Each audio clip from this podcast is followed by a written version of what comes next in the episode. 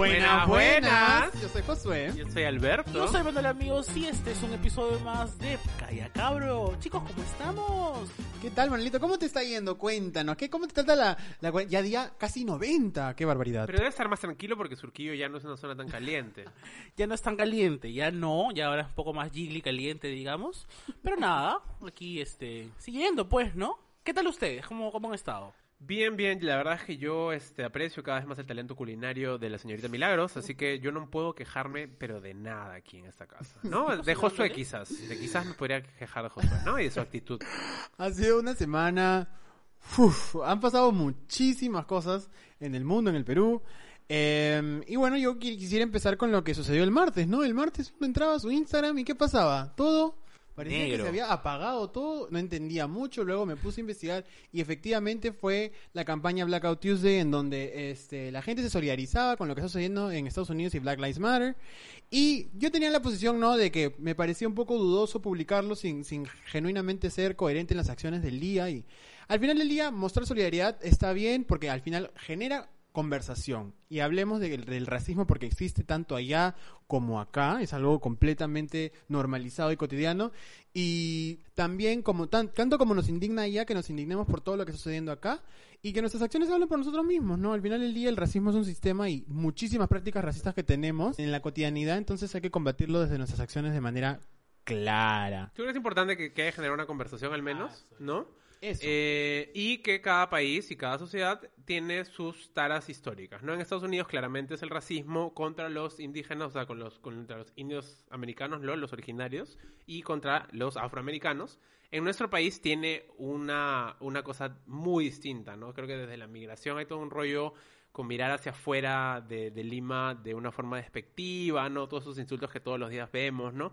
Y claramente, o sea, ahorita, por ejemplo, este, acabamos desde, de recordar 11 años han pasado desde Bagua, que es un claro, clarísimo También. ejemplo de el clasismo y las divisiones abismales que aún siguen existiendo en nuestro país, ¿no? Creo que Black Lives Matter puede servirnos también para darnos cuenta que en nuestro país seguimos viviendo en una división demasiado grande, ¿no? Y es muy cotidiana, la hemos normalizado, ¿no? Todos los días se sigue sintiendo eso, así que que nos sirva también para reflexionar, ¿no? Y no hay racismo eso. en contra de los blancos. Nada más, gracias. No, No voy a abrir el racismo contra los blancos, no existe la, heterof- la heterofobia tampoco, ¿no? Tampoco existe. No, así que no se hagan las víctimas. Gracias, sí, no molesten. Siguiente tema, ¿qué más pasó en la semana, Alberto? ¿Qué pasó? Bueno, este, yo no soy tan seguidor de este programa, pero Queer Eye se ha estrenado nueva temporada, ¿no? Amo yo, a mí me gusta. Tú ves seguro, Manuelito, esa, esa serie, Veo, ¿no? veo. Muy No bien. soy tan seguidor, te confieso, pero sí he visto un par. Pero, ¿por, no te, pero ¿por qué no te gusta? Quiero saber.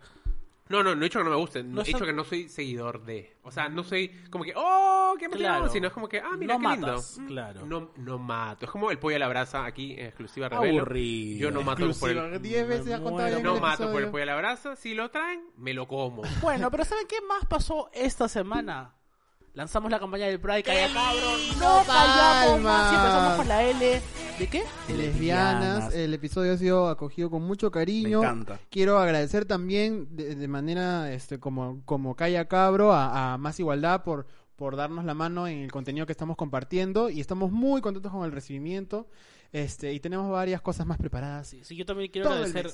Quiero agradecer este, en nombre de Calla Cabro a las personas que abrieron, a las mujeres lesbianas que se abrieron en, en el video que salió el día de ayer, Palma, ¿no? Muy bonito. Sí, no, eh, de hecho es- era parte de la misión original de Calla Cabro, ¿no? Queremos darle voz a gente que no la tiene, ¿no? No, no es...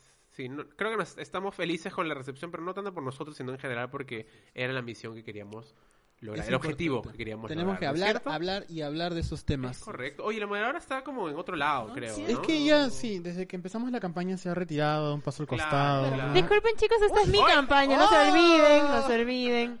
Pero bueno, cuénteme, ¿qué ¿Cómo tal? has estado este milagro esta semana? Cuéntanos. ¿Cómo ha estado esta semana? Eh, bien, eh, reflexionando, ¿no? Sobre todo lo que ha pasado esta semana. Doloroso, Eh, Complicado, sí, días este duros Correcto, para sí. el, El mundo en el general. mundo en general. Es verdad, verdad, pero discúlpame que quiera, que quiera sumar algo, ¿no? Esta semana también se cumplió un mes del fallecimiento de mi papá, me había olvidado de eso. Es verdad, bebé. Y nada, quería mencionarlo porque siempre lo recuerdo, ¿no? Y ¿Cómo estás? O sea, breve si quieres compartir porque a la gente tal vez le, le interese eh, eso. ¿Cómo ¿no? estoy? O sea, es, es un proceso, ¿no? Creo que igual es, es, es bueno porque quizás hay algunos que nos han escuchado que han perdido también a, a seres queridos en esta época tan difícil, ¿no? Y cuando te toca más cercanamente, quizás algunos recién entran en conciencia de, de la situación tan, tan dura en la que estamos viviendo, ¿no? Así que sean empáticos, sean solidarios, traten de escuchar a la gente, traten de entender también. El duelo es, es, es un proceso raro, Josué también lo, lo ha vivido ah, con, lo de su madre cuando él era más pequeño, ¿no? Es un proceso raro de querer ser solo y a la vez querer ser escuchado. O sea, es- estás en un momento de que quieres espacio y después quieres que te escuchen, que estén contigo, y después quieres que te dejen solo. Entonces, es difícil. Pero, en verdad, yo muy agradecido en general con ustedes, que son mi, mi soporte. Tu sostén. ¿Somos tu sostén? Somos Super sostén, Let's, copa, Super copa, este, yo no sé de copas, perdón. ¿Copa B o copa D? ¿Cómo son las Bebé, yo copas? diría que somos una, un brulette, porque los- ya nadie usa sostén. Un creme brûlée. Ah. Y sumando lo que dices, yo creo que igual recordemos que se- el, el coronavirus sigue afuera, chicos. Este, vemos que toda la gente está saliendo y poco a poco la economía se está reactivando, pero eh, sigamos tomando las precauciones del caso y saliendo solo cuando sea necesario, estrictamente. Bueno, pero yo estoy intrigado por la letra que nos va a traer la moderadora hoy día, Milagros. ¿Qué letra del abecedario? ¿Cuántas, le- espérate, ¿cuántas letras tiene el abecedario? Rápido. El abecedario tiene 21. Creo No que sé, son no sé, 26. no sé. Verdad no Creo sé. que Acabo de decir un 26. número porque me pusiste Nos bajo pasamos. Bueno, Milagros, ¿qué letrita a ver ahí para el día de hoy? Cuéntanos. La número 28. Este, la letra G de gato.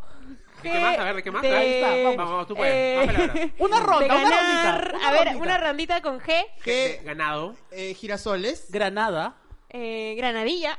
eh, el gran el gran combo. De, de gajo. Bueno, hoy día vamos a hablar de los guindones. Una falta de respeto me parece que te estés burlando de la comunidad de Guindones Indones. Lo estaba mandando su comunicado en ese momento. O sea, mira, yo en ver- en general soy muy este ¿Gay? abierto, ¿no? ¿No? Muy tolerante con las cosas, pero con los guindones no. Yo los rechazo categóricamente los guindones. Disculpa. Categóricamente superior. Ay, qué rico. Bueno, el día de hoy hablamos de quién? El día de hoy hablamos de nosotros, de los gays. De los- yo no soy gay, perdón, discúlpenme. ¿Qué eres? Tú Yo soy cabrito. Ex, qué lindo. No, soy homosexual, ¿no? Y quiero, en verdad, o sea, ante todo, que el señor Josué Parodi defina a un homosexual. Tan, tan, tan, tan, tararán, Un homosexual o gay es un hombre o una persona que se identifica como hombre y siente atracción por exclusivamente otros hombres. Qué bonito. Ustedes son gays entonces, ¿no? Porque solo les gustan los hombres. A Claro. mí Ah, solo me gusta. Hasta el momento sí, pues, ¿no? Hasta el momento, claro, porque quién sabe, mañana ser. después Obvio, obvio. la sexualidad. Las cosas pueden ir cambiando, eso es correcto. Exacto, eso existe. Entonces quiero que empecemos hablando de, bueno, qué estereotipos tenían ustedes, Uy, uy, qué mitos conocen sobre los gays, ¿no? Ustedes que han vivido en carne propia. Hemos vivido en carne, sangre y sudor y semen propio. Es correcto. Correcto. Horrible. ¿Por qué? Ah, ¿Te parece horrible el fluido No, de natural? repente mi mamá va a escuchar este podcast en algún momento y va a estar escuchando tus malcriadeces, no me parece. Eh, Pero tenemos empezamos, una, tenemos empezamos, una con, campaña completa y quieres que la mamá la escuche no te pares. empezamos con los estereotipos, los Yo creo que mitos. en general el, el mito, este, o sea, ligado a lo que tú dices, es que los gays, o sea, tienden a, a ser femeninos en todo caso, Ahí ¿no? está. A la- o la idea clásica de que la sociedad dice que es ser femenino, ¿no? Que es ser delicado, ¿no? Amanerado, rosadito, ¿no? Y esos comentarios. Legend. Pues no, pero mira, a Manuel es No, una no. persona gruesa, ¿no? No, pero hay que quedar en claro que también hay hombres heterosexuales que son femeninos y no tienen nada que ver con su orientación. O sea, es completamente normal. Este, obviamente hay muchos chicos gays que somos femeninos y también está bien. Pero a ver, José, cuéntame entonces un mito que... eh, te hemos agarrado en vivo y en directo, Josué. Eh, mito. otro mito, por ejemplo, que, que los gays nos vamos a quedar solos. ¿No? Que vamos a morir sin pareja y bueno, en realidad eso se está cumpliendo en mi casa. no, pero ya llegará el amor, más bien escríbanme. Eh, Claro, claro. Que igual ese mito debería derribar otro, ¿no? Que es que necesitas una pareja para ser feliz. ¿no? ¡Qué lindo! Por favor, ¿no? Cuando me sienta estar mal voy a repetir. No, pero hay otro mito que es que los gays quieren ser mujeres, ¿no? También, claro. Que parte desde la ignorancia de que de, de no entender lo que es ser gay. Cuando yo salí del closet, por ejemplo, mi papá me preguntó si me iba a poner senos. Y yo le dije, mira, padre, yo soy gay y me, me gusta, me siento cómodo en el cuerpo en el que estoy, pero si yo más adelante tengo intenciones de ponerme tetas o alguna otra parte del cuerpo, tú tienes que aceptarlo también, ¿no? Este, pero sí, pues no hay ese esti- eh, estigma alrededor de las personas trans porque no se conocen las diferencias Claro. y se cree, se cree Ahora, como si fuera algo malo. Claro, también, como ¿no? que creen que exclusivamente un- todos los gays quieren ser mujeres y como que están en Claro, ese camino ese es el hacia eso, ¿no estereotipo, es cierto? También lo, este, los gays somos promiscuos, dicen. Yo- ¿Seremos? Yo, No sé, tú cuéntanos cuántos sexos has tenido en los Uf, olvídense. tú rompes ese mito, pero Yo así, ro- rotundamente. rompo en una. Como un wrecking ball lo Es rompes que yo tú. creo que es depende de las personas. O sea, no tiene que ver.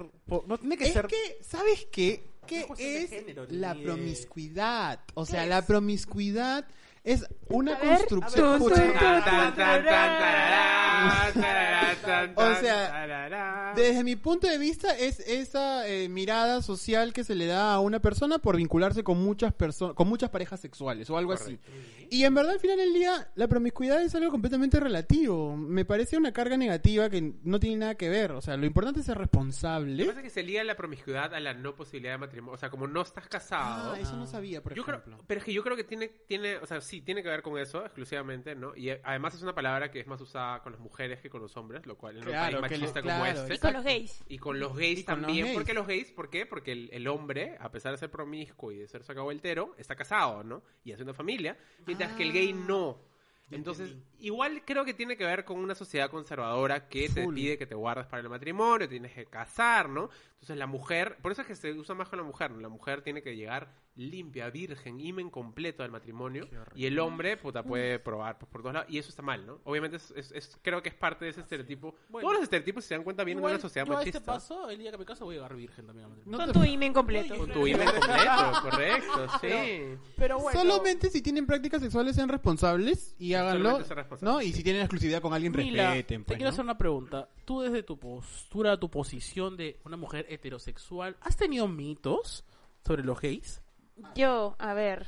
mm, Antes de meterte tan de ¿Qué- qué- lleno en favor, este Sí, mundo. cada claro. vez que tú has dicho, "Eh, tú eres cabro, a ver, no puedes hacer esto. Antes de ser la Michelle O sea, Visage peruana. eh, voy a repetir un poco lo, lo de lo que dijo Josué, pero mi mamá cuando se enteró que Josué era gay, porque la, mi madre es casi como su madre, Lo es. este me dijo, ay, qué pena, Josué no va a poder tener hijitos. Y yo, mamá, Turururu. mamá.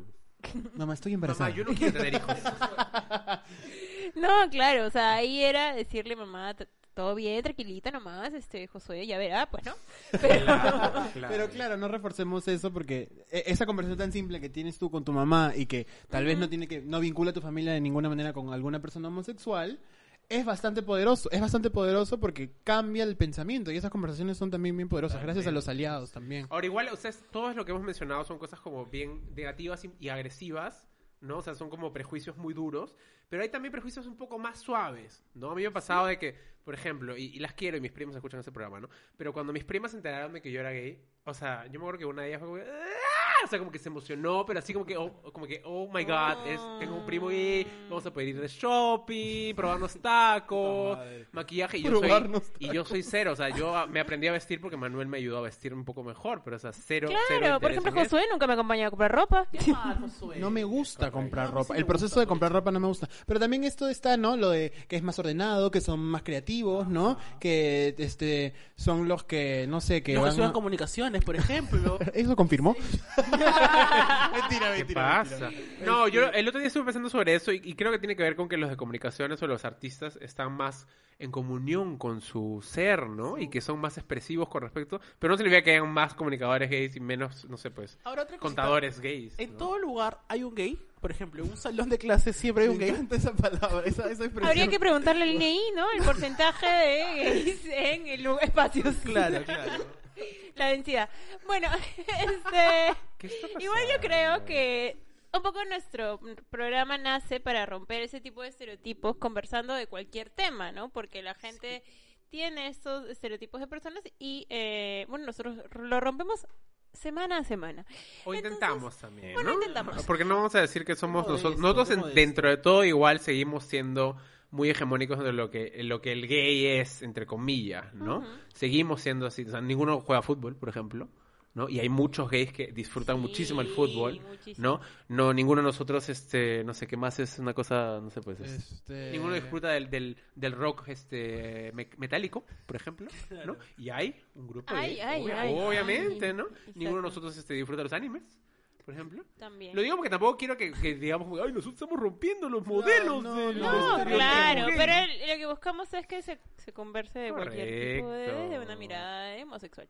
Eh. Entonces seguimos hablando del tema de los gays. nosotros. Ah, no. ustedes ya han tenido, ¿cuántos episodios vamos? No sé, como 50 100, creo. creo. Entonces ustedes ya han tenido voz y voto en cada uno de los, de los episodios respecto a varios temas. Y hoy día, bueno, he traído un invitado especial, un invitado de lujo, Oh nada God. más y nada menos. Para esta, para esta campaña que armé sola. Este, ¿Está viniendo RuPaul en serio? Eh, no, está, está ocupada en su casa. Este, no puede salir sin Sin- maquillaje. sin nada más y nada menos que a uno de los referentes más grandes de nuestro país. Dios mío. Así que ustedes ya sabrán, pues, ¿no? ¿Quién es? ¿Quién Uy? ¿Un Dios, no, referente eh, importante, Salvador Solar? Eh, no Pero de, de la comunidad gay, Ah, pues. ah, de la un comunidad. Ah. Él es un presentador, cantante y actor que nuestra televisión peruana, nada Dios más y mío. nada menos ¿Quién es? que Dinos, por favor. Ernesto Pimentel, Cabro. La chola chabuca, hace su entrada al set. Buenas, buenas. ¡Eh! ¡Qué lindo! ¿Cómo se dice casarabrósolo de distintas maneras? Por ejemplo, Ay. loca, Cabro. Ca- eh, Rosquete. Cabrilla, quizás. gato. Gracias por estar aquí con nosotros. Cuéntanos cómo estás, cómo te tiene la cuarentena, la pandemia. Bueno, yo siempre he sido una persona positiva, ¿no? Y no estoy hablando solo del diagnóstico.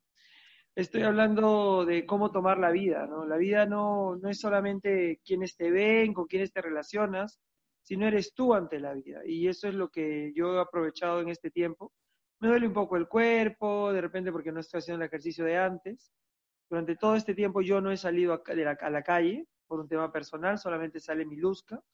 Y hemos empezado a grabar hace dos meses mi programa El Reventonazo. Y salgo solamente una vez por semana con todas las medidas de seguridad que estén a mi alcance, con la finalidad de preservar mi salud. Muy bien, muy bien, hay que cuidar. Bueno, empezamos el episodio de hoy hablando de los estereotipos, ¿no? Bueno, en este caso hablamos de los estereotipos gay, ya con la previa anticipación de todas las este, insultos que ustedes tienen acostumbrados, pues, ¿no? ¿Con qué estereotipos, eh, o antes, mejor dicho, de, de mm, descubrirte o aceptarte como una persona gay, ¿con qué estereotipos relacionados a las personas gays, Ernesto? Mira, yo creo que para mí Boy George fue la primera persona que yo vi y dije, ¿qué es esto? ¿Ya? Entonces, yo escuchaba, me acuerdo que ni siquiera era en mi casa, era un video de MTV, ¿no? De Culture Club, y yo dije, ¿qué es esto? Luego vi en una revista, en un diario extra, la elección del Miss Universo gay en. Perú. Oh. Y a Coco, a, a Marusix, a Namiti Moico. Y en Perú se hablaba de Gal, de Gal Matarazo. Ese era el universo gay que nosotros conocíamos. Obviamente, eh, eh, si hacemos un paralelo en el tiempo, habría otros, pero esos son los que yo recuerdo que marcaron de alguna forma mi proximidad hacia el mundo gay. Pero ¿cuál era la, la, la, digamos, el público general, ¿no? La gente, ¿cómo miraba a los gays o cómo los, los etiquetaba? ¿Cómo, Ya, cómo era yo, esa siento, relación? yo siento que se ha enmascarado y se ha puesto en que no, yo tengo amigos gays. Mi peluquero es gay, típica. a mí me atiende un gay, ¿no? O sea, es la homofobia. O sea, se ha estereotipado de tal forma que lo que hoy día es está mal es decir públicamente que no te parece, pero cuando te toca en casa, cuando te pasa al interior de tu propia vida, es ahí donde vienen los Ahí cuestionamientos. es, ahí es donde es, es más difícil, porque yo recuerdo, y, y estábamos conversando, cuando uno es chivolo tampoco tenía estos referentes positivos, porque usualmente es como que, ya, cabro, algo malo, ¿no? Entonces, siempre cuando la bromita en el colegio era la, la de, este, Sau, o todas estas cosas, ¿no? Mm, ahí es cuando ya... imagínate un chico, o sea, yo creo que hay que entender que los niveles de en los que uno se encuentra tienen que ver un poco por tu contexto, ¿no? O sea, imaginémonos ser pobre, ser negro, ser gay O sea, venir Claro, con las desgracias totalmente. en combo para que, que, entre comillas, la palabra desgracias, pero la posibilidad de sentirte vulnerable, ¿no? La vulnerabilidad Totalmente. puesta en combo, para usar una palabra correcta. Y eso Claro. no, no, yo realmente, ¿qué siento, no? O sea, ser gay era una posibilidad de esconderlo. No, yo no Claro. soy gay, soy único, este, en mi casa todas son mujeres, es, es delicado. O sea, encontrar muchos pretextos, ¿no? Hasta preguntarte cada que ibas a misa o, pucha, que no, ojalá Dios quiera que yo no sea gay, no, no quiero serlo. O pedirle a Diosito, oye, pucha, no quiero, no, no está bien, ¿no? Pero cuando eras, cuando eras chiquito, cuando eras Ernestito, ¿no? ¿Tú tenías este, ideas, ¿no? De que te atraían los hombres o cómo te, te identificabas en ese momento? ¿Qué sentías? Bueno, lo que yo sentía era que era muy bonito. Yo era un angelito, o sea, boca Eh, roja, blanco como un fantasmita, culito, cinturita. Caminaba. si yo no me quiero, ¿qué me va a querer, no? Entonces, en ese Ah, momento es- realmente, eh, eh, además, quiero que ubiques esto en un contexto que yo viajé, trabajaba en, viví en provincia, en Arequipa, Claro. y, ra- y realmente la forma en que yo descubrí ser gay fue a través de juegos. Oh, ¿qué jueguitos? Ah, Cuéntanos para averiguar acá también. Para hacerlo, ¿sabes? Para probarlo, hacerlo, para probarlo. Pero, pero Ay, más allá de eso, lo que te quiero decir es que era como casual, no, no era una cuestión de- que te definía, ¿no? Porque era visto mal. O sea, tú mismo te sentías mal, tú te cuestionabas. Entonces Claro. no había una, una situación. Cuando yo te hablo del tema de, no sé si jugas- has jugado lingo o ese tipo Claro. de situaciones con las chapadas, este, era una cuestión de roce social, de una situación eh, como escondida, como lo que era en ese momento, ¿no? Y lo que es para muchos aún algo prohibido, y eso generaba excitación, te latía el corazón, te daba miedo, y eso se sumaba, ¿no? Pero tú tenías claro que te gustaban los chicos, ¿a que eras diferente o no? Simplemente... Era yo de sabía que ¿verdad? yo sabía que no que las chicas no eran mi prioridad no o sea yo me acuerdo haber enamorado a una chica para que mis compañeros estén tranquilos este que ella cruzaba el puente era muy guapa muy alta y todos gileaban y la verdad que a mí me iba bien en todos los aspectos entonces yo tuve que también la gileaba ¿no? entonces para que no me fastidien es como ser pobre y tener una zapatilla muy cara y ponértela solo para que te vean con esa zapatilla ¿me entiendes? Claro, Yo usaba chinitas porque no tenía zapatos, pero tenía una zapatilla Nike donada de Caritas. Entonces, esa me la ponía para que no me vean, no me vean tan pobre, ¿no? Igual me Claro. pasaba con el tema de mi orientación sexual, o sea, a ver, ¿qué hice, no? Me, me convertí, como muchos, en alguien que usó el humor para, para diluir mi, mi situación. Por ejemplo, en- yo me casé cuando estaba en tercero de media en el colegio. ¿Qué? ¿En serio? ¿Te pasaste? Puse la chompa en la cabeza, mi compañero no era gay, mi compañero era mi compañero que le decían burrito, no voy a explicar razones. ¿Por qué? Recuerdo que me estaba casando y todos se reían porque era eso, una broma, o sea, yo podía aproximarme a mi sexualidad desde el humor, desde el juego, nunca desde la verdad. Este, Oh. Y era no solamente por el entorno, que era peor que yo mismo, o sea, yo me juzgaba mucho, pero más te juzgaba el entorno, ¿no? O sea, cuando tú tienes de referencia, no se lo digas a nadie la película, y escuchas, prefiero un hijo mongol a un hijo gay, eso es, esa es la mentalidad normalizada. No, y, por eso es tan difícil, creo que, asumirse, ¿no? O sea, creo que pasa mucho que incluso eh, nosotros que no, no somos, somos de una clase media alta, ¿no? O sea, incluso cuando hemos salido del closet, en mi caso, por ejemplo, me, me botaron de mi casa, ¿no? Ahorita todo está bien, Claro. ya hemos solucionado los, los problemas, pero mi familia era una familia muy religiosa, ¿no? Ya, pero yo quiero, yo quiero que entiendas un poco mi contexto. Yo era un chico huérfano de 11 años que vivía en Cáritas de Lima, que era una institución de la iglesia que dormía ahí y que tenía miedo. O sea, esa es la historia. Yo no tenía un entorno, es más, yo no he sido, no soy travesti porque no era mi opción, porque yo no tenía que darle cuentas a nadie, ¿no?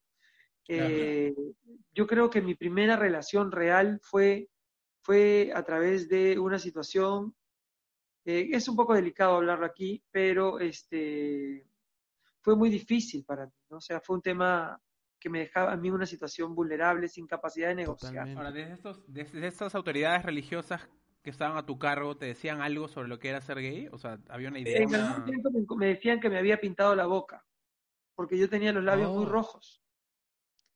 Y me los mordía Oh. todavía, para que se vean más rojos. Igual yo creo que el error, el error nace desde que los este los padres asu- los padres asumen la, la orientación sexual de los hijos, ¿no? Porque por ejemplo, yo me acuerdo que de niño mi yo paraba con muchas mujeres y mi mamá odiaba, me decía, "¿Qué haces?" el-?" porque me acuerdo clarísimo que paraba en la casa de mi vecina, que vivían puras mujeres, la mamá y tres hijas, y yo me sentía comodísimo en la casa.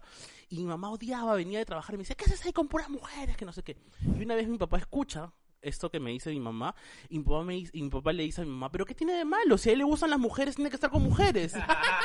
y yo, ¿por qué esa- o sea, ahora me pongo a pensar, ¿y por qué asumen eso? Y, y pasa con muchas familias que asumimos las... No, yo gustos, siento ¿no? que las familias tienen un olfato. Un- ellos se dan cuenta, ellos te conocen desde el génesis. Entonces, yo no, yo quisiera en este momento, ya que esto va, va a permitirnos que otros lo escuchen, que no, no, no juzguemos a nuestros padres, Ujú. que no los juzguemos porque ellos han vivido en un entorno opresor, que ellos han Exacto. vivido en un entorno donde si, al- si yo pudiera aconsejarle a alguien que no sea gay, se lo aconsejaría. En ese momento, o sea, como que fuera una posibilidad. No sé si me Sí, entienden. Claro, totalmente, es claro, que así se han crecido. Es un una que- posibilidad, yo quisiera preguntarles a ustedes, hoy empoderados, regios, este, podemos decir, no, yo estoy feliz, soy lo que soy, no, yo soy lo que soy, lo que tú quieras. Pero si fuera una, si hubiera una posibilidad de enfrentar un mundo heteronormativo con todas las atingencias, yo considero, mira lo que te voy a decir, ¿ah? que si yo no hubiera sido gay, hubiera tenido mayores oportunidades en el contexto artístico. Claro. Yo fui gay en, el, en un medio donde, donde ser gay no era bien visto. O sea, el, humo- el gay siempre usa- se usaba para el remate del chiste. Claro. No era, no era el que llevaba la historia. O sea, yo no sé qué me pasó a mí, no sé qué, qué, qué, qué me tocó, pero yo, mi necesidad era muy grande, pero más grande era mi necesidad de mostrar lo mejor de mí mismo. A mí me, Oh, siempre me han, me han este, dicho travesti, ¿ya? Y yo, la verdad, te soy honesto, Min, y a todos ustedes, que yo veo con tanto respeto a mis amigas y amigos travestis y transexuales, los veo con admiración, ¿no? Porque tú, Parodi, te pones tu capucha, caminas tres pasos, te rascas un huevo y ya, pata, pasas buses. Pues. Lo hace siempre, sí. Sí, Sí, sí.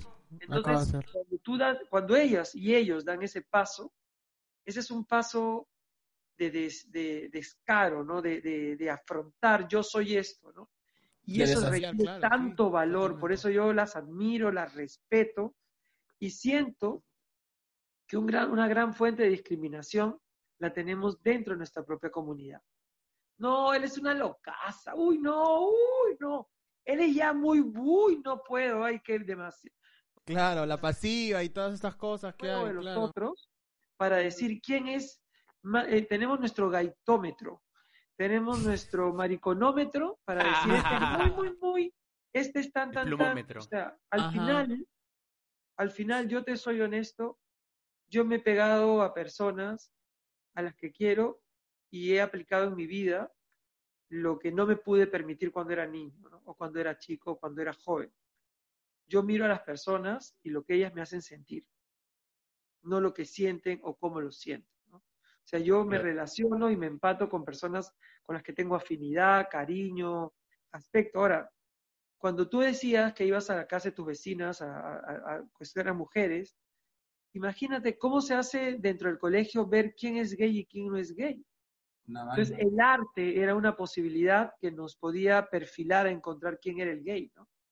Yo me acuerdo, Ya, claro. en serio, yo me acuerdo de tener una amistad con Julio Granados, por ejemplo, él, él can- nos encontramos en cada, en cada eh, actuación del colegio. Ese era nuestro momento. Claro. Yo salía, yo declamaba, escribía poesías, él cantaba, yo cantaba, él declamaba, o sea, yo, yo encontré en las expresiones artísticas del colegio una posibilidad para expresarme sin ser juzgado. O sea, para que te des una idea, en sexto grado yo fui el presentador de la gala de clausura, hice Gris, la canción Vaselina, canté una cumbia remolino con gran torbellino y di las palabras a nombre de la promoción.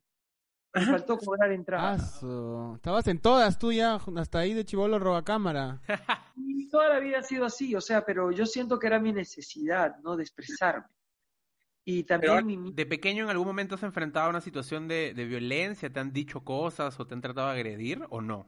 ¿O sí, tú has defendido, no sé? Sí, o sea, yo, yo te voy a contar que en algún momento lo, lo he vivido de forma muy fuerte, muy, he sido violentado, lo tengo que reconocer, pero no me gustaría hablar de ese tema porque realmente toca unas, unos Está aspectos tan íntimos que considero que en algún momento voy a poder No, está compartir. bien, está bien.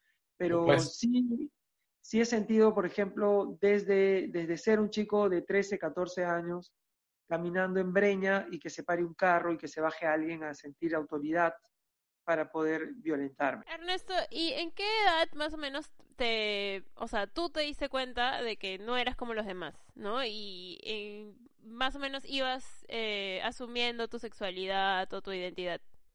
Milagro, yo siempre supe que no era igual a mis compañeritos, siempre. O sea, no hay un momento en mi vida que yo te haya dicho, no, o sea, cuando me di cuenta que no me gustaba el fútbol, cuando me di cuenta que, que me, me daba pena cuando le pegaban a otro, ojo, ¿eh? estás hablando con un chico que se ha trompeado, que le ha pegado a varios, que se ha metido a otro salón y ha dicho, ¡Sau, hermana! O sea, yo, yo no, no es que me haya sumado al bullying, pero consideraba que a través del humor podía claro, ser un yo también lo he poco hecho.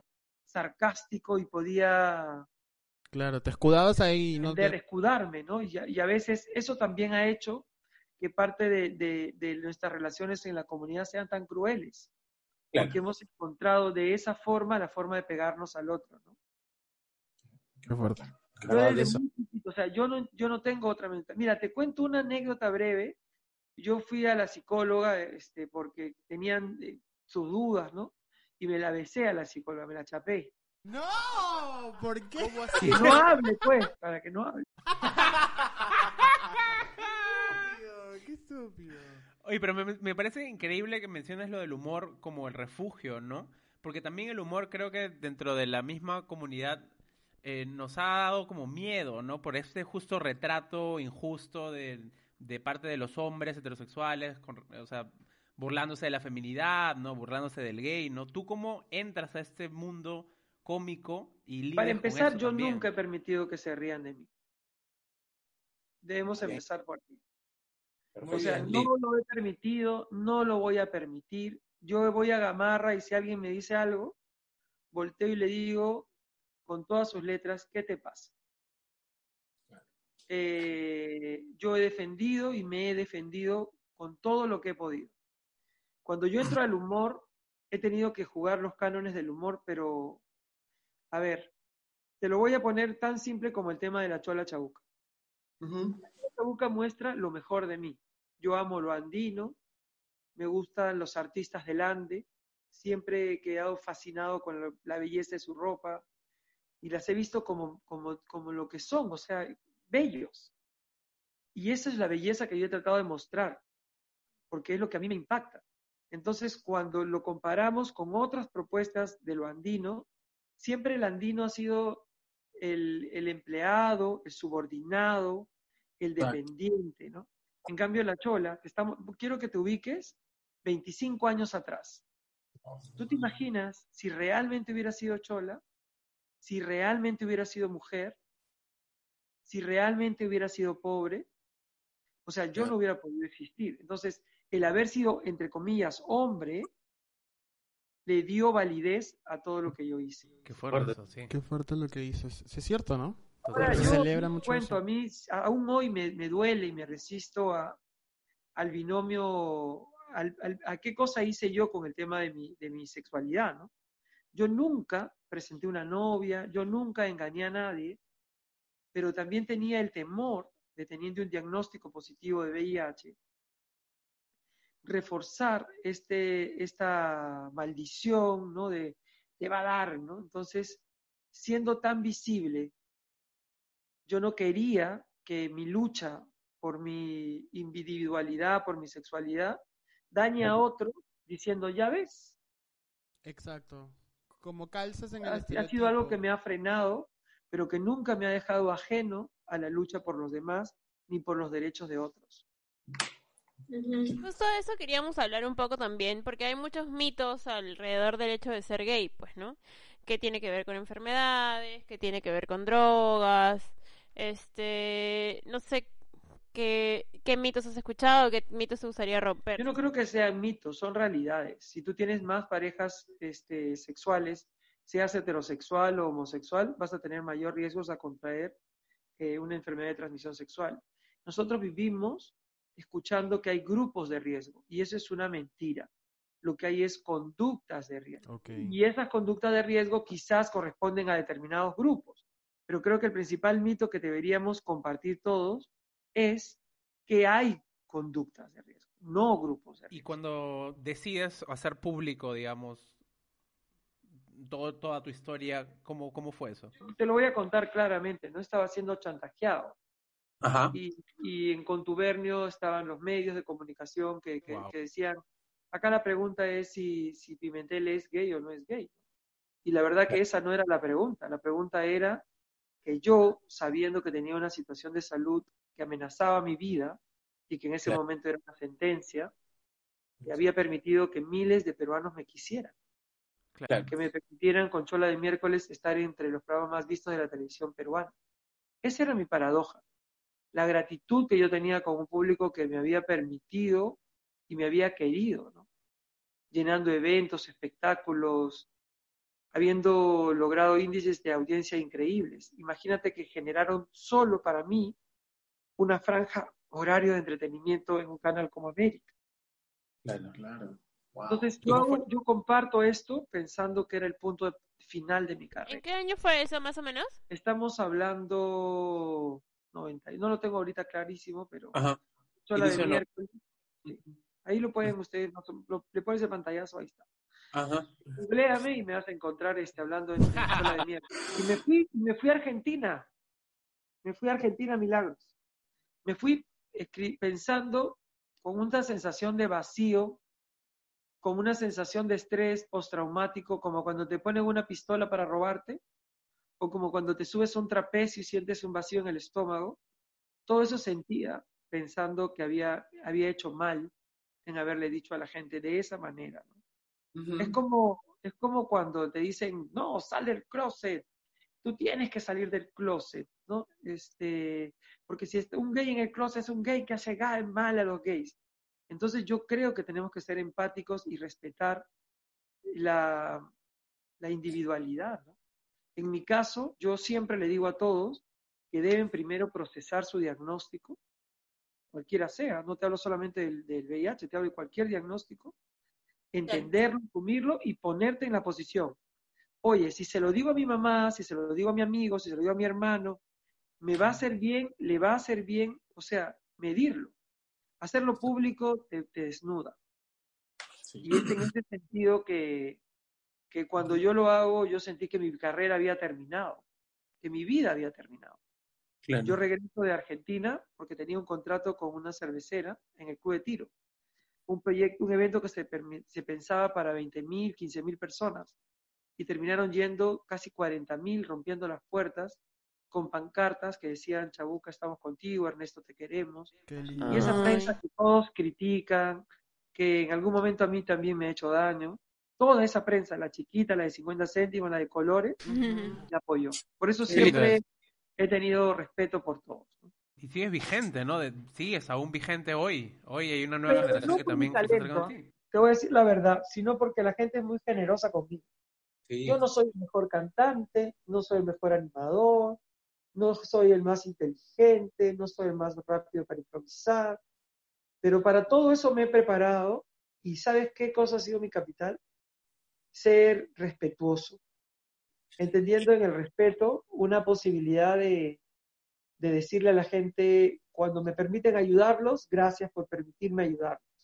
Allanar, o sea, la necesidad te allana, te acerca, te empata, te hace un puente, te aproxima, ¿no? Y eso es lo que la gente me ha regalado, su cariño. Yo tenía todo para portarme mal. y no lo he hecho. Ahora que has mencionado que tú cantabas, creo que mucha gente de esta generación no sabe que tú cantas, pero yo ayer he estado viendo el archivo. Es que eso, ahora que tenemos a la mano YouTube, es lo máximo. Entonces, ¿tú has cantado en Armonía 10? Mira, yo te voy a contar a ti. Yo grabé con Armonía 10 y recorrí todo el Perú cantando Juraré No, te vi giras nacionales. Entonces, no Y entendía. con las manos hacia el cielo estoy, y mi corazón deshecho, hoy me golpeo en el pecho, juraré no amarte más. Me prohíbo mis ojos, ¡Eh! Que no te busqen más. Prohibido a mi boca, que no te nombre ya. He prohibido a mis labios, que no te besen más.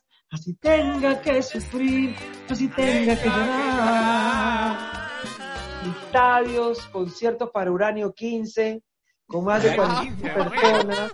He grabado con Rosy War, por ejemplo, Mi triste corazón no puede, perdona mi error, que era una canción eh, que tuvo, fue primer lugar durante dos años y que la hacían en los colegios, y que era la historia de Rosy War, la número uno de la cumbia, la tecnocumbia, que hablaba de que me había sacado la vuelta.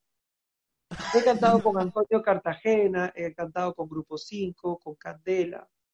Eh, la verdad que me he dado el lujo de cantar en vivo junto a María Marta Serra Lima, Eva Young, Olga Tañón. Ah, Wow. su- Nada más. es más, sin ir, muy, sin ir muy lejos, no creo que te acuerdes, pero cuando estabas en Congreso, Obvio, nosotros fuimos. nosotros fuimos, por- este, Claro. pertenecíamos al staff, se Al podría staff decir. de los que grababan. de los que grababan. Entonces, tú cerrabas en la obra cantando puro teatro, de. Vicentico, o me equivoco. La, la versión que hacíamos era de, eh, de una cantante puertorriqueña ¿Ya? y teatro, falsedad bien ensayada, estudiado simulacro, cada cual en este mundo vive el cuento a su manera. ¡Qué lindo! Siempre canto además.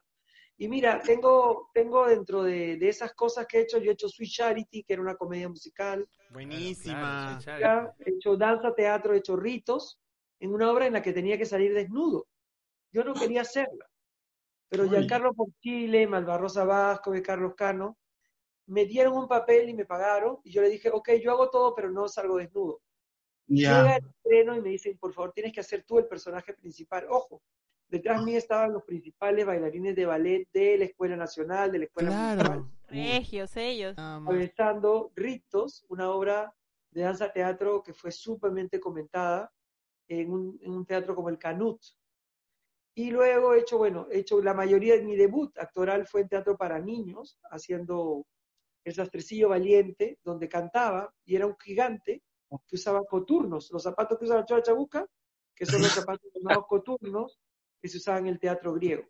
Lo que pasa es que yo creo que en 25 años de historia de la chola y 32, yo cuando, cuando algunos de ustedes recién nacían, yo ya tenía algunos Ah, kilómetros.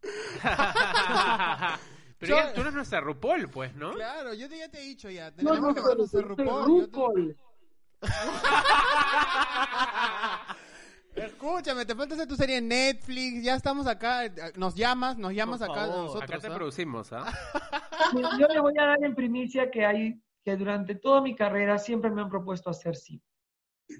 Me han propuesto Uy. mi serie. Alberto, ahí estás para que hagas la Yo, tu, peli- miniserie. tu película. Sí, Hagamos. siempre he pensado que no, que lo mejor de mí todavía no se ha dicho. Eso, obvio, nos falta mucho. Y eso, de- hablando de cómo has trascendido en el tiempo, yo quiero que nos cuentes cómo sientes que ha cambiado la perspectiva de la gente referente a las personas gays. O sea, desde que nace la historia de Chabuca hasta ahora. Primero, que al comienzo la gente no creía que yo era hombre, para Yo empezar. te juro, Ernesto, yo te voy a decir algo. ¿ah? Yo cuando era chico, yo pensaba que la chola era una mujer, una mujer y que tú, una mujer real y que tú eras otro y eran Eso es lo parientes. correcto. La chola chabuca es una mujer. Claro, es una mujer. Claro. Obvio, sí, sí. Entonces yo pensaba que no existían esas diferencias entre ustedes y al final te conozco y ahí una payasa. Te pase.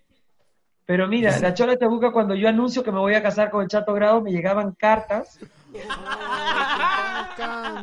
pidiéndome que no me case con el Chato Grado. ¿Qué hablas?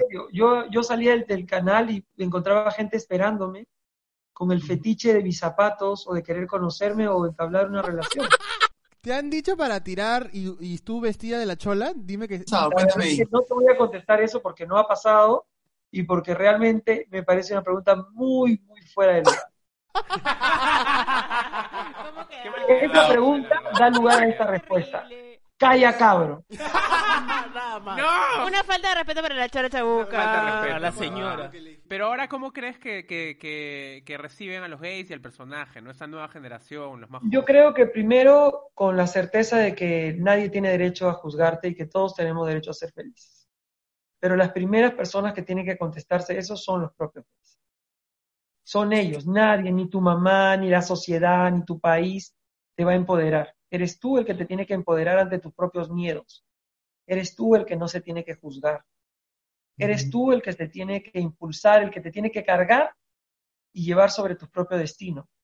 Y no utilizar tu sexualidad como eh, freno, no utilizar tu sexualidad como pegamento. Es tu sexualidad, es tu, es tu decisión cómo la quieras llevar. No puede servirte ni para más ni para menos, sino para todo lo que tú desees, lo que te permita ser feliz. Yo siento que hoy hay una sociedad más permisiva, más respetuosa, pero que cuando se apagan las luces o cuando cortan el- la transmisión, sigue pensando lo mismo. Entonces, yo quiero cambiar la legislación, que eso sí es algo que nos atañe, que nos compete, que nos permite empoderar como minorías. Yo sí quiero que, cada, que no haya un niño que, a la que le hagan bullying, que se sienta ridiculizado. No quiero un niño que, que, que le digan ¡Sao! Y este, también había una expresión que me acuerdo que era, me muero. Yo me Sí, acuerdo que claro. una vez estaba en el aeropuerto firmando autógrafos a unos niños. Me estaba yendo a Nueva York a un evento que me estaba muy importante para la comunidad peruana. Y en eso pasa un grupo de cuatro o cinco chicos y unos jóvenes, algunos, y me dicen, me muero. Entonces yo me di cuenta quién era y me acerqué y le dije, muérete pues concha tu madre.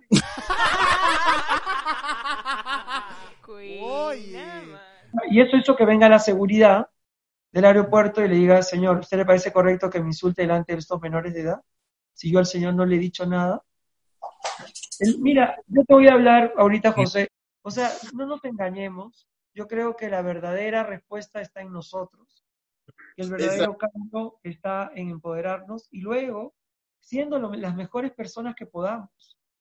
No juzgándonos internamente y no juzgando al otro yo, yo hago mi mea culpa, o sea, yo, yo no he tenido la fuerza suficiente para parar cosas en un medio donde no me corresponde tampoco, porque yo no soy programador ni gerente de un canal, ¿no? O sea, yo jamás he escuchado a alguien que le diga a otro chola chabuca por- para insultarlo, ¿no? Nunca. Ernesto, yo te quería preguntar algo que para mí es como una de las cosas más bonitas que, que vi en una persona tan importante como tú y que me lo comentaste, recuerdo, hace unos años. Tú has derribado el mito, el más grande tal vez, de esa que te, te sentencian. Una vez que sales del closet y te dicen, uy, este se va a quedar solo, no va a tener familia. Eh, y todos estos comentarios que hay alrededor. Incluso mi, mi papá en algún momento pensó, no, pucha, yo quería tener nietos y todo esto. Entonces, ¿Cómo es tú que al formar una familia derribas este, este, este mito y también todo lo que hubo detrás hasta llegar a, a este momento? Porque imagino que debió ser una decisión, una de las más importantes de tu Mira, vida. yo quiero compartir con ustedes que una persona sin hijos es una persona completa. Sí. Quiero Sí. partir con ustedes que una persona que vive su soledad con, con convicción, con amor, con respeto a sí mismo, es una persona completa. Yo no puedo, yo no puedo ni permitiré que usen mi decisión para generalizar lo que otros tienen o no tienen que hacer. Y desde Sí. ahí te voy a contestar.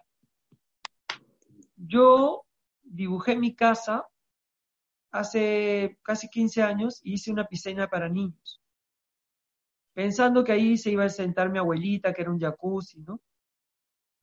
Eh, yo he sido profesor, esa es mi carrera, es mi vocación, yo he hecho teatro para niños, el circo es, es un homenaje a la educación y el entretenimiento, y siempre pensé que, que un niño era, era una posibilidad para poder recibir de mí lo mejor de mí mismo, no para darme nada, Yo viajo hace cinco años a Nueva York y me dan un premio, My Hero, que es un premio de A4AIDS internacional.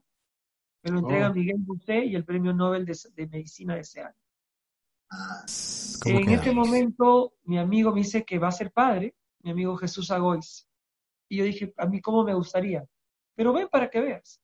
Viajé al año siguiente y en una iglesia metodista había un grupo de padres gays que iban con sus hijos, en pareja, ¿no? Algunos solos.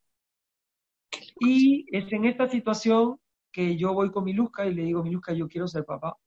Y él me dice, mira, vente a Estados Unidos, gastamos, este más o menos el presupuesto, era caro, y lo Claro. tienes solo como un vientre subrogado. Claro. Entonces también vi la posibilidad de hacerlo en Argentina, porque mi lo que me detenía era el tema del VIH, ¿me entiendes? Claro, claro, por supuesto. en la que yo podía poner siquiera en un mínimo riesgo a alguien, no se me ocurriría. Supuesto. Entonces, viajo, viajo a, viajo a Estados Unidos, viajo con ella, conversamos y digo, voy a, voy a ver cómo lo hago. Un día, mi Luca me dice, ya, ya tenía ella 40 años, y me dice, ¿y si tenemos el hijo juntos? Yo le decía, mira, mi Luca, yo ya se lo había dicho, pero ella se hizo la loca, ¿no? Yo había, se había pensado en una prima mía también, pero es distinto porque, a ver, yo no tengo hermanas, no tengo mamá, soy un chico solo, Claro. en muchos aspectos solo. Entonces, yo no quería para mi hijo un ambiente donde solo yo sea su mundo.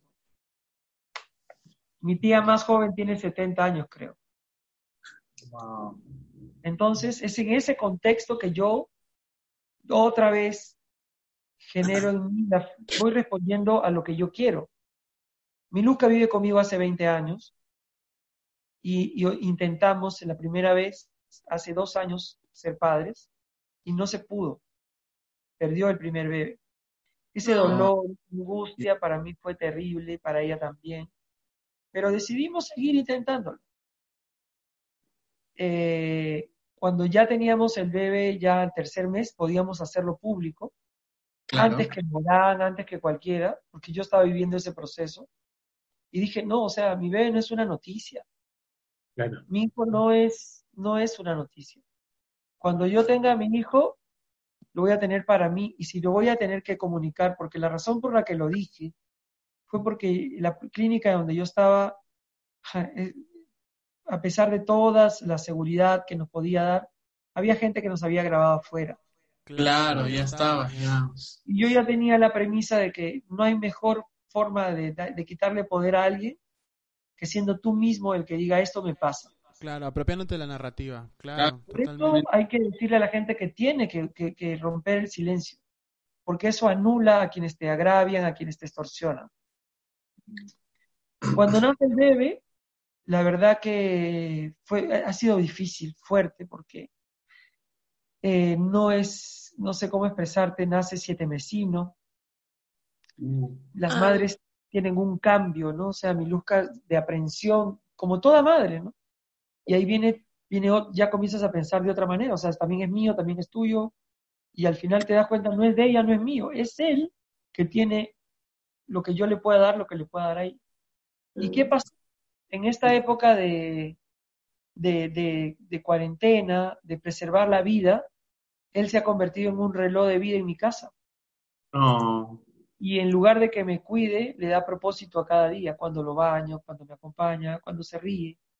Y yo no quiero, miren, escuchen esto atentos, yo no quiero que mi hijo sea más exitoso, sea que tenga plata, que sea inteligente, no quiero que, no quiero, no quiero que, no quiero, para él solo quiero que sea lo que él quiera hacer y sea bueno y que sea feliz.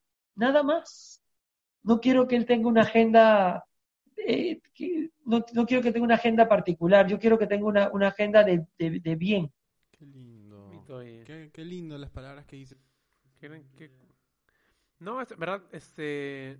Estamos muy agradecidos de que hayas podido compartir con nosotros este momento, ¿no? Y que nos hayas contado un poco tu historia. Eh, de hecho, nos inspiras mucho, ¿no? Yo, este...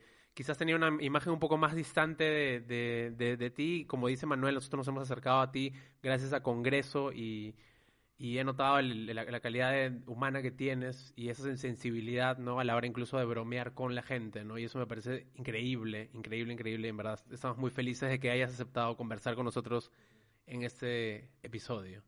Totalmente. Hoy Para día, nosotros, hoy día- hoy día te voy a agregar al Instagram, hoy. Ya, entonces, Ya ya, está yo entonces yo también voy a decir cosas bonitas para que me aceptes. Escúchame, mí- pero la verdad, yo, yo soy una persona un poco sola. Yo vivo rodeado de mucha, mucha gente.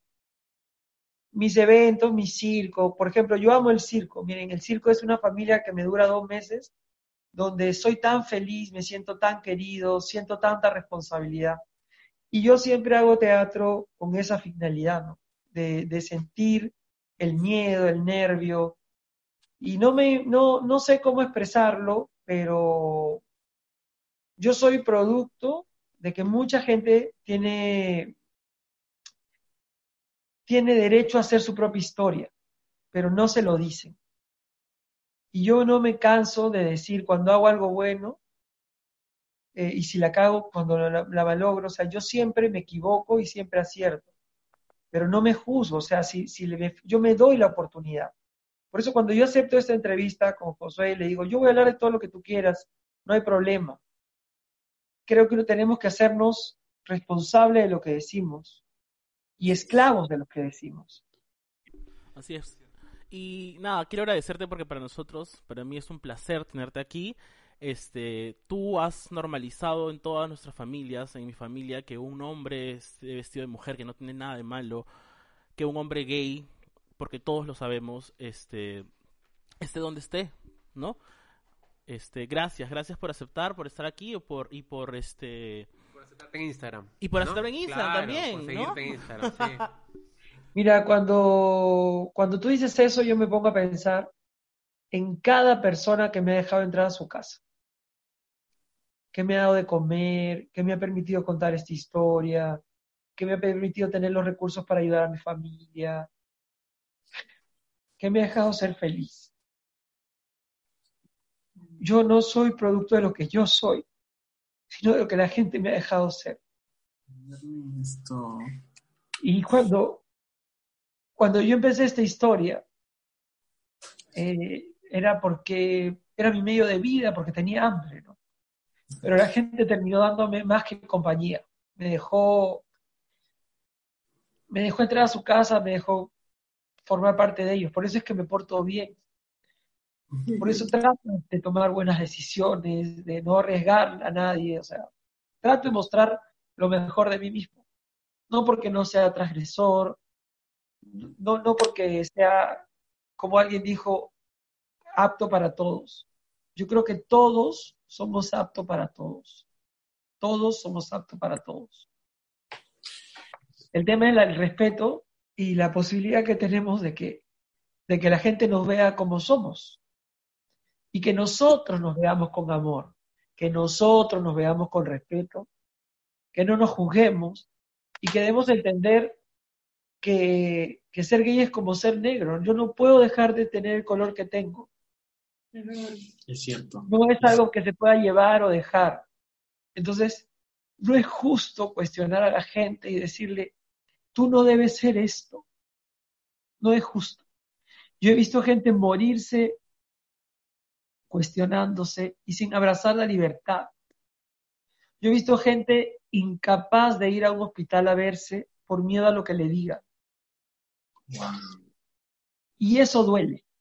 Y eso duele porque cuando la gente habla, ay, es el closet, el closet es una metáfora.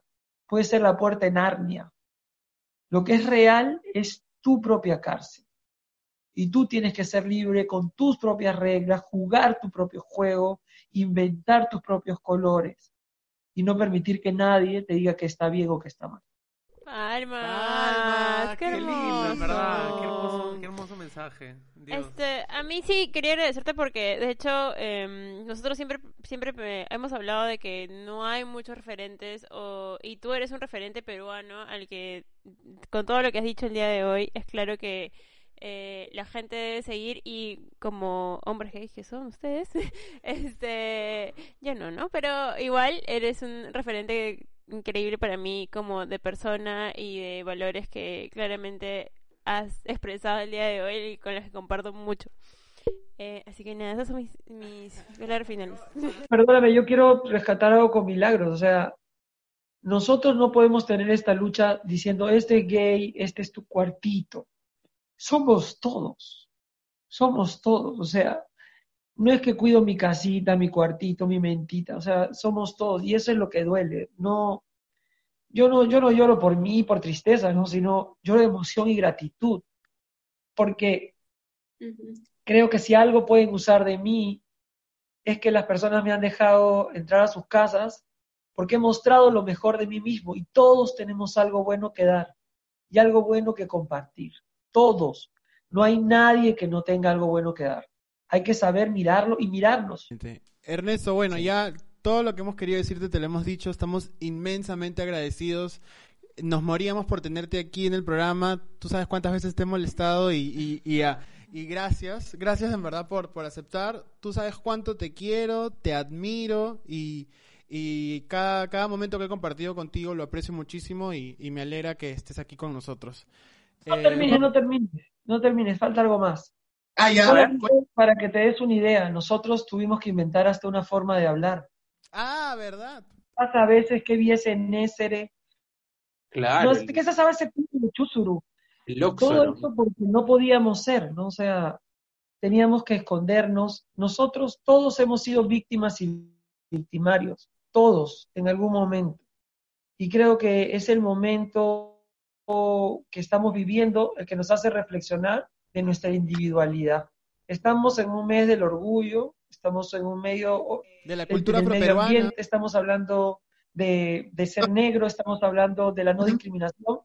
Y si tú me dices que eso no te toca a ti, ¿de dónde, de qué estamos hablando? Eso nos debe tocar a todos. Todos somos todos. Hoy más que nunca debemos entender y ver en el otro lo que nos iguala, nos empareja, nos empodera y, y, y- entender ¿no? que ser gay, lesbiana, bisexual, o cuestionar si existe, no existe, asexual, o sea, todo eso en realidad son, es como fragmentar. ¿Sabes qué somos todos? Somos seres humanos que tenemos derecho a vivir como queramos. Qué bonito. Ahora sí, chicos, no se olviden de que durante esta etapa de emergencia pueden usar los servicios de Bit. Bit Envío para enviar y recibir pedidos y Bit Misión para viajes de emergencia. Muchas gracias, Bit. Y chicos, como siempre, les recomendamos que nos sigan en nuestras redes sociales en arroba cabro en Instagram y en Twitter para seguir de cerca la campaña de Pride que tenemos y nuestros arrobas personales que son Arroba José Parodi. Arroba mc-zorro. Arroba Manuel Ramírez Geo. Arroba Mira Vidaurre en Instagram y en Twitter. Ernesto, ¿puedes dejar tu arroba para que todos los... Para que te sigan, para que para te sigan? Si es que alguien no te sigue. claro. El privado es tu muñequita más Nike. es una broma. A mí me siguen arroba la chola chabuca en Facebook, Instagram y este en todas las redes sociales, en Twitter, que es donde más tengo, digamos, una comunidad importante. Sin querer, mira, sin mucho, tengo casi un millón de seguidores en todas mis redes sociales. así como quien un quiere. poco. Y eso me permite, aunque nunca he regalado ni un polo, decirles gracias, ¿no? A ustedes, decirles gracias por esta oportunidad de expresarme. Que me guardes esta entrevista, por favor, Te la José. guardo, te la guardo. Porque la normalmente no abro, no abro mi corazón. A veces solamente abro mi cabeza. Ernesto, yo te quiero hacer un pedido especial. Te cuento que este mes cumplimos un año. Calla Cabro cumple un año. Y a mí y a los chicos nos encantaría que la Chola Chabuca nos dedique unas palabras por el año de Calla Cabro, por favor. Causa Perú, qué lento, papeto. Vela, grito José, ay, qué lento toda la gente que está allá saludando, pues, este primer año al Alberto Castro, al Manueleto. Calla, cabrón, hasta raro suena, pero está loco con su tema. Besos para ustedes. Feliz primer año y te lo voy a cantar así. Kilos con las filas.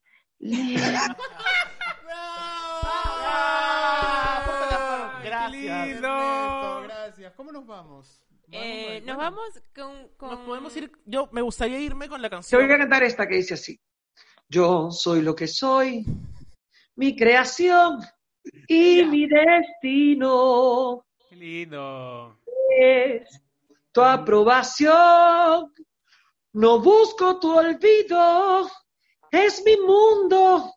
¿Por qué no sentir orgullo de eso? Es mi mundo y no hay razón para ocultarlo. La vergüenza real es no poder gritar.